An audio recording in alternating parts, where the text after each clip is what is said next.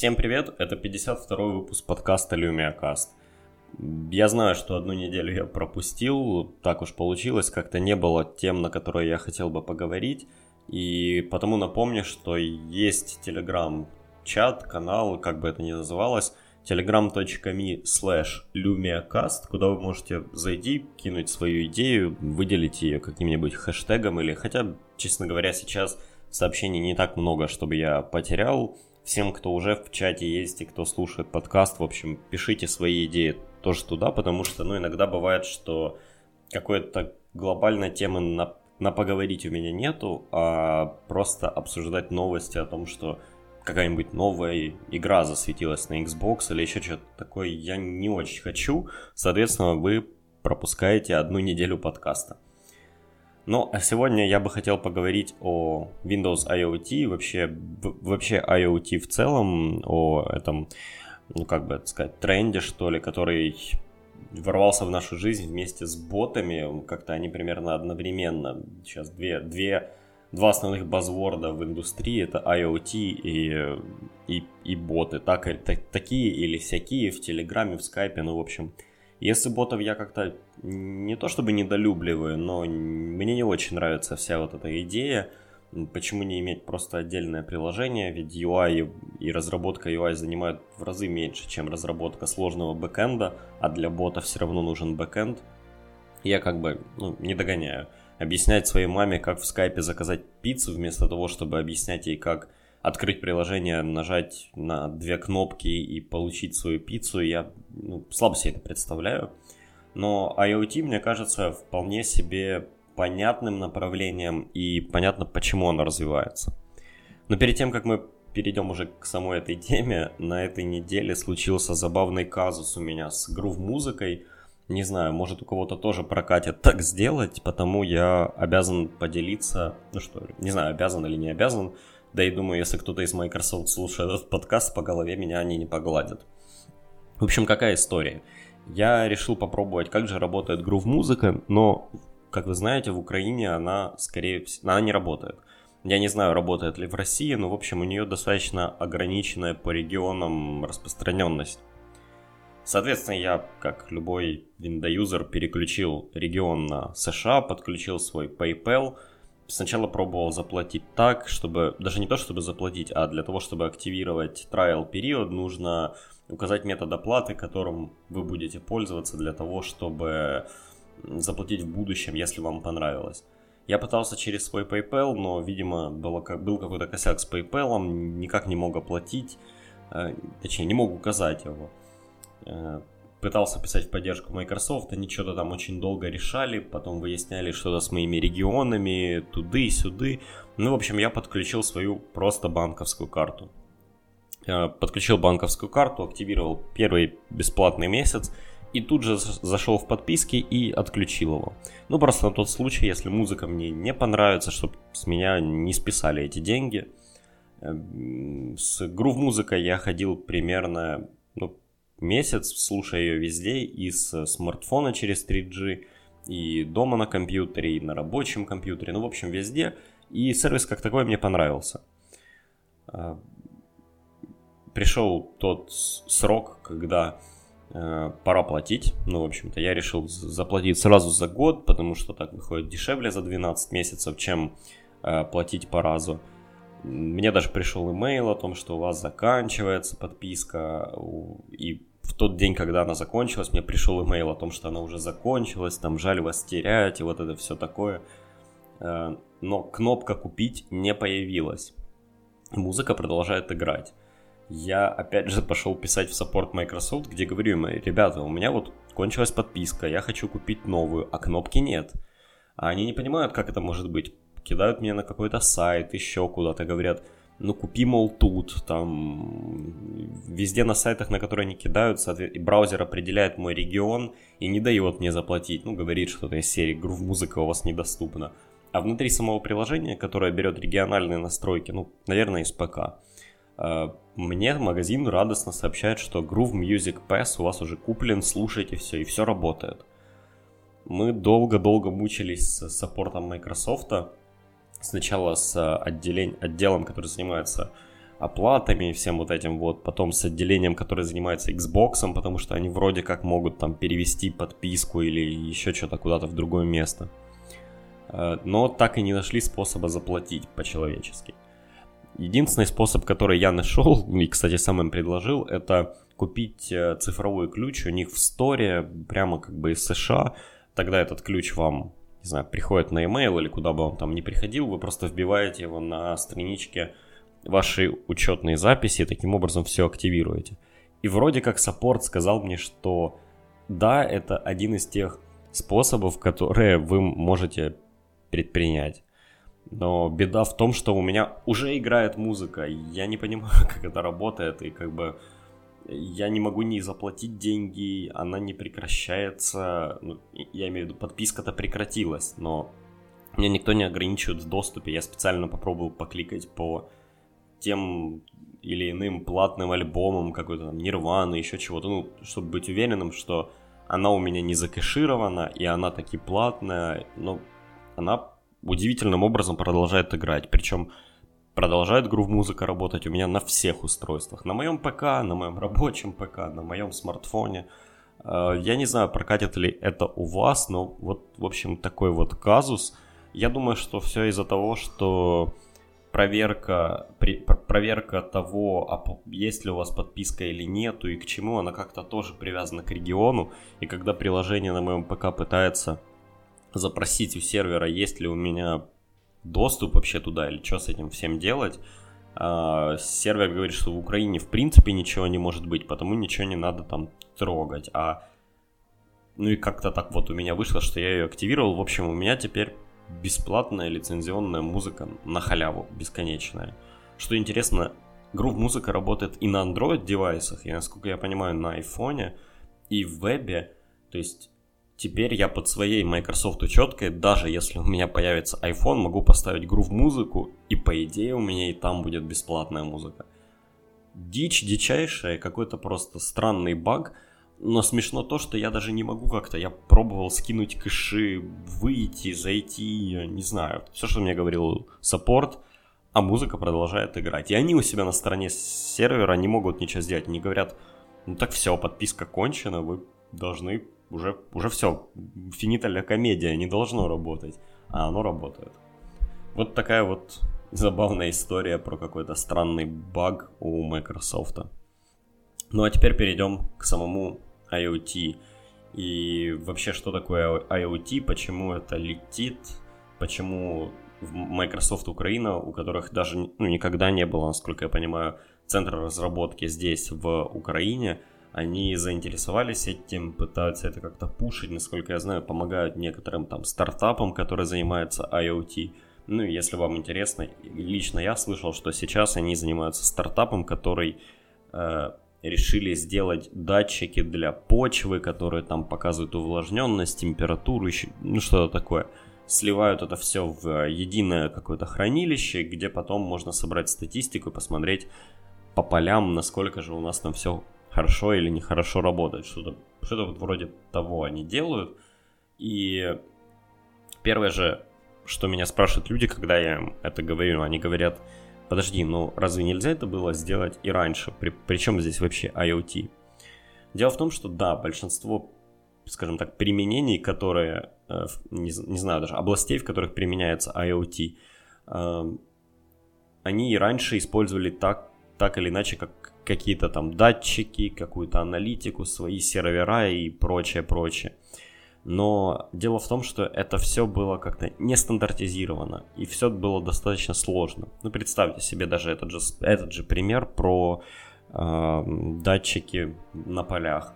Нужно взять набор датчиков, подключить их к какому-то микроконтроллеру. Этот микроконтроллер нужно, опять же, как-то настроить, сделать модуль прицепить к нему какой-то радиомодуль, согласовать все там частоты, иметь какой-то особый приемник, который будет принимать сигнал со всех радиомодулей на этих не знаю, переносных датчиках, да, потом эту всю информацию как-то оцифровать, в каком-то понятном виде вывести, сохранить и так далее. Ну, там уже проблем нет, да, дальше уже обычное программирование и все такое, это решаемо.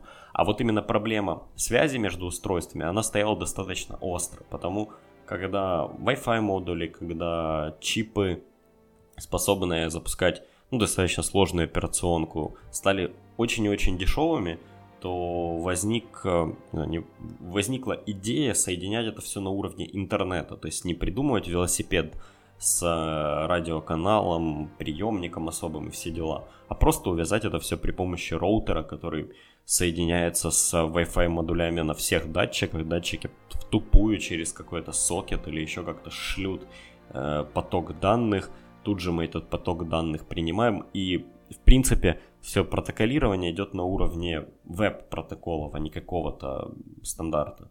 Именно потому э, такую большую ставку Microsoft и делают на IoT. Но для многих людей IoT звучит как синоним умного дома, хотя это совсем не так. И я когда-то где-то видел очень-очень хорошую фразу, э, то ли на The Verge кто-то ее писал, то ли, ну неважно. В общем, фраза звучала примерно как у IoT есть один секрет, который вам не понравится, и звучит этот секрет как вы не увидите IoT. Дело в том, что IoT это не только умные лампочки, которые висят у вас в доме, не только дорогущие умные термостаты, которые вы можете поставить у себя в квартире, не пойми зачем, или не термостаты, а там, не знаю, измерители CO2 воздуха в комнате, бла-бла-бла, и вот это все лампочки по 100 долларов. IoT это не это. IoT это в принципе идея того, что мы можем связывать разные устройства при помощи интернета и протоколов интернета. И подключать вашу лампочку к интернету для того, чтобы управлять не со смартфона, ну можно, конечно, но это все так себе, это не, не сама суть, да. И даже, например, чтобы сделать эту лампочку чуть более умной, вам все равно нужно подключить ее к какому-нибудь сервису из серии IFTTT, if this then that, подключить к IFZIS NZ ваш же там замеритель воздуха в комнате, или как бы это ни называлось, и когда уровень CO2 подымется, чтобы лампочка поменяла свет, ну скажем, на красный, чтобы вы поняли, да, они сидели и смотрели на этот, э, простите, не сидели и смотрели на сам датчик, или как-то он, он там не пиликал, а уведомлял вас об этом, ну, чуть более по-умному. Но все равно есть какая-то, да, связующая составляющая в вот этого вот IFTTT. При этом огромное количество устройств, которые нас окружают вокруг, да, а, они требуют постоянного мониторинга и контроля, хотя нас это не особо заботит. Это э, банкоматы, это там те же эскалаторы для того, чтобы понимать, что, как и куда. Да и любые другие вещи касательно там коммунальных служб, каких-то сервисов, вот всего-всего прочего, что окружает нас, но мы как бы не задумываемся об этом. Э, хороший пример, я когда-то слушал курс по машинному обучению на EDX, и там рассказывали про, если кто не знает, в Нью-Йорке есть большая проблема, в канализации накапливается, по-моему, в некоторых местах накапливается газ или еще что-то такое, потом он, не знаю, взрывается, что ли, или резко расширяется, я не особо вникал. Но суть в том, что он выбивает канализационные люки просто на огромную высоту, и люки падают людям на головы, на машины, еще что-то такое. Это можно предотвратить, если хотя бы относительно знать, где, что и как ломается, какая сейчас конкретно ситуация в, ну, в канализации. Но сами понимаете, люгов в Нью-Йорке огромное количество, а газ там накапливается очень-очень так сложно предсказуемо, я бы сказал. И возгорание этого газа происходит тоже, тоже не, не везде и не всегда, и сложно это понять. И в том конкретном случае была построена модель данных, которая кое-как предсказывала, где же, возможно, неполад, не полом, ну, какие-то поломки, простите, а, неполадки, что где нужно починить, где давно уже не было осмотра чего-нибудь там, бла-бла-бла. И были установлены дополнительные датчики, которые присылали эту информацию в систему. Вот это и есть IoT. И интересно, что Microsoft, видимо, понимают это, и у них, по сути, нету никаких планов на умный дом. Да, у них есть Xbox, который они ну, так или иначе пытаются сделать центром гостиной и, не знаю, заставить вас крутить на нем Blu-ray фирмы в 4К в HDR, хотя, ну, не знаю, у меня нет 4К телека и вообще никакой Blu-ray я никогда в своей жизни не смотрел. А, ну, не суть. Суть в том, что у них нету никакого хаба. У Амазона это Alexa. А, у Apple это, по сути, вся вот эта система HomeKit. Они как бы тоже не пытаются сделать никакое свое устройство, хотя сейчас есть слухи о том, что такие пытаются а, сделать некое устройство, на, ну, подобие Alexa, только которое будет использовать Siri и HomeKit. А, у Google это последняя их новая штуковина. Я, блин, смотрел их конференцию Google I.O., но я почему-то забыл, как она называется. И абсолютно никакой такой штуки нет у Microsoft. И, возможно, они и прогадают в будущем. А, и в какой-то момент у нас у всех будут умные дома. Microsoft, как с мобильниками, выйдет на этот рынок слишком поздно. Но я думаю, что они пытаются метить в IoT именно корпоративного рынка. Потому что, как ни странно, рынок э, каких-то корпоративных решений, который чаще всего пытается быть самым ну, не самым новаторским, да, но самым эффективным. А, до сих пор используют огромное количество устаревших решений, и вы бы были бы шокированы, если вы увидели, как на складах люди до сих пор пользуются и до сих пор их закупают такими мотороловскими терминалами со стилусом, и это нужно только для того, чтобы там считать какие-то штрих-коды с э, той или иной упаковки и занести их в систему. Причем эти мотороловские девайсы супер медленные, они там на каких-то древних процессорах, у них мало оперативки, потому выкатить на них какой-то нормальный софт нельзя, есть какой-то есть какая-то особая прослойка и бла-бла-бла. Хотя можно дать человеку в руки смартфон с камерой, он себе спокойно будет штрих-коды эти копировать. Ну или дать ему на, на крайняк какой-нибудь, э, не знаю, если это не визуальный штрих-код, да, а просто NFC-метка. Ну, опять же, в смартфонах есть NFC ну, допустим, это какая-то совсем своя приблуда. Дать ему смартфон и дополнительный считыватель, который к смартфону подключится по Bluetooth, ну или пускай даже по кабелю, там, с micro-USB в что-нибудь. Ну, то есть это реально. А до сих пор используют именно мотороловские такие, ну или не обязательно, еще, по-моему, у Dell есть HP терминалы, которые работают на Windows Mobile, по-моему. То есть представляете себе, да? И Microsoft понимает, что вот, вот именно вот этот вот сегмент рынка, он заинтересован в том, чтобы отказаться от таких древних, непонятных устройств и старых процессов и заменить их на более современные и эффективные. И там как раз IoT может показать себя. Ну, если кто не знает, то на складах, на многих больших складах люди уже давным-давно не носят коробки. Есть э, набор роботов, которые ездят и перемещают это все. И есть определенный набор алгоритмов и всего прочего, куда, как, какой робот едет. Но понятно, эти роботы тоже могут ломаться. И, например, определенный набор датчиков, которые установлены на эти роботы, на стойке на складе, еще что-нибудь такое, они могут э, вносить некой, некие коррективы в модели, в алгоритм того, какой робот куда едет и что он делает. Например, понять, что один из роботов стал на пути, он его полностью заблокировал, значит, нужно искать обходной путь и так далее. Или один из роботов начал медленнее ездить, например, значит, у него какая-то не, не, ну, какой-то непорядок, потому что другой датчик показывает, что вес как раз-таки, который он везет, оптимальный. Вот это один из примеров того, как это может работать. Ну или другой банальный пример система учета того, как люди приходят на работу по их там NFC ключам. Сейчас чаще всего для этого покупается какое-то отдельное решение, его как-то внедряют, оно ни хрена не работает с смартфонами, ну или за это нужно платить дополнительные бабки, чтобы это все работало. А ведь сейчас можно, по сути, на каком-нибудь Raspberry э, собрать э, системку с считывателем этих NFC и поставить туда минимальное приложение, какое-нибудь, не знаю, самописное даже, посадить отдел IT, чтобы они сделали приложение, которое по NFC считывает данные человека и записывает его в через веб-сервис записывает его в какую-нибудь корпоративную базу данных.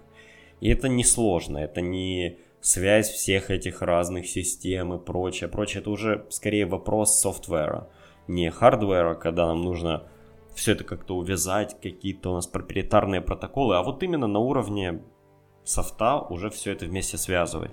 Это, кстати, одна из тех причин, почему Microsoft э, все время затачивает свою IoT-платформу именно под, э, под Raspberry. Эм, казалось бы, чего уж там, берешь Raspberry и ставишь на нее какую-то Ubuntu, еще что-то такое, не знаю, потом дописываешь туда свой софт, но так уж вот сложилось, что в корпоративном мире Microsoft очень сильны. И если у вас есть возможность взять какую-то платку, поставить на нее OS, и потом эту OS нужно вот именно на уровне софта связать с корпоративным миром Microsoft, то, наверное, лучше туда закатить Windows IoT, иметь сразу все возможности связаться с Azure и с другими там, э, не знаю, даже с другими сервисами Microsoft. Но на крайняк иметь на, это, на базе вот этого Windows IoT решения универсальное Windows приложение, которое умеет там Excel файл подготовить, чтобы его на сервер выгрузить или, или что-нибудь такое. Мне сейчас немножко сложно выдумать на лету, но э, опять же вот хороший пример. Э, если вы замечали, то большинство банкоматов работает на переписанный Windows XP, и внутри них там стоит, скорее всего, какое-то подобие слабенького компьютера. Все вот это железо, оно устаревает. И, понятно, Windows XP уже не поддерживается. Я думаю, там для банков есть какое-нибудь мини-исключение, или у них есть свой отдел, который занимается поддержкой именно вот этой переписанной XP, но в какой-то момент это все нахрен рухнет. И нужно будет это чем-то менять. Ставить в банкоматы компьютер, на котором будет работать э, Windows 10 полноценная, ну или какая-нибудь там Windows 7, это и затратно, и не нужно. Ее потом и переделывать сложно, в ней есть куча всего того, чего не нужно. Опять же, люди будут видеть экран загрузки с Windows 7. В общем, это Марокко. Поставить в банкомат, ну, допустим, в каждый банкомат по Raspberry, на котором крутится Windows 10 IoT, которая, э, ну, по сути, просто запускает одно приложение, написанное под нее, которое умеет работать, ну, или с сенсорным экраном, или с кнопками банкомата, и не знаю, отчитывает, отдает деньги, и опять же, ну и отправляет эту статистику на сервер, по-моему, вполне себе адекватное и недорогое для банков решение, которое при этом же легко поддерживать. Это одна из причин, кстати, я так думаю, почему Microsoft в первую очередь, э, когда делали Windows 10 IoT для Raspberry, они некоторые вещи скипнули, которые есть в поддержке у других систем, которые можно туда накатить, но они в первую очередь добавили поддержку сенсорных экранов, то есть сейчас, если подключить сенсорный экран к Raspberry с Windows 10 IoT, то она прекрасно работает. И экранов в принципе. Э, по-моему, ну, в общем, различных методов ввода, которые вы видите именно на банкоматах кнопки, э, сенсорные экраны, обычные экраны. Причем там даже есть какое-то, кажется, ограничение, ну не в физическом размере, а в э, разрешении или что-то такое. Ну вот, как будто Microsoft прямо сами говорят, чуваки, а давайте банкомат на Raspberry делать. И вот это, мне кажется, то направление, куда Microsoft стремится в IoT. Не в умный дом, в котором, ну, кому-то ну, нужны эти игрушки с лампочками и системы слежения за домом от Nest, например. А кто-то просто купит себе отдельную систему слежения за домом, ну тупо у какого-то охранного агентства, и закатает винчестер с записываемым видео вовнутрь сейфа. И все, и не будет париться он там как, чё, куда, какие-то уведомления. Поставит просто дома сигнализацию и камеру, и все, и не будет а, ни о чем думать. Ну и также про лампочки. Конечно, это замечательно управлять лампочками, ну, светом в доме при помощи смартфона, но я как бы и до выключателя рукой могу дотянуться. Потому не вижу никакого особого смысла. Да, я встречал какие-то неплохие примеры того, что у чувака его умный дом пишет ему в Твиттер, когда что-то там произошло. Ну, крутяк. Когда-нибудь, может быть, мне это и вам это может пригодиться, и тогда Microsoft будет не на коне. А сейчас Microsoft стремится именно в бизнес и в ту область, где они как раз сильны. чего стоит только то видео, в котором они недавно показывали, как HoloLens используется в компании, которая занимается установкой и сервисом лифтов разных в небоскребах. Понятное дело, что лифт в таком огромном здании это тоже очень сложная система с сложными алгоритмами, с кучей показателей и прочего. И, например, увязав одну, одно и то же решение, которое работает на IoT платформе, ну, то есть, например, в лифте есть какая-нибудь небольшая платка, на которой, на которой э, работает Windows 10 IoT, там есть приложение, которое понимает, что если рядом находится в сети находится HoloLens, то стоит подготовить данные, отправить на него, чтобы э, рабочий, который будет чинить этот лифт, это увидел. Ну, мне кажется вполне логичным, что Microsoft пытается прийти именно к этому в IoT мире. Спасибо, что слушали этот подкаст. Это был, я не помню, 52-й, наверное, выпуск подкаста Lumia Cast. Присоединяйтесь к нам в чате в Телеграме telegram slash me, э, оп, простите, telegram.me slash lumiacast. Все могут туда зайти, можете писать, что вам хочется, можете писать гадости, можете предлагать свои темы или просто общаться с теми, кто там уже есть. Всем спасибо, пока.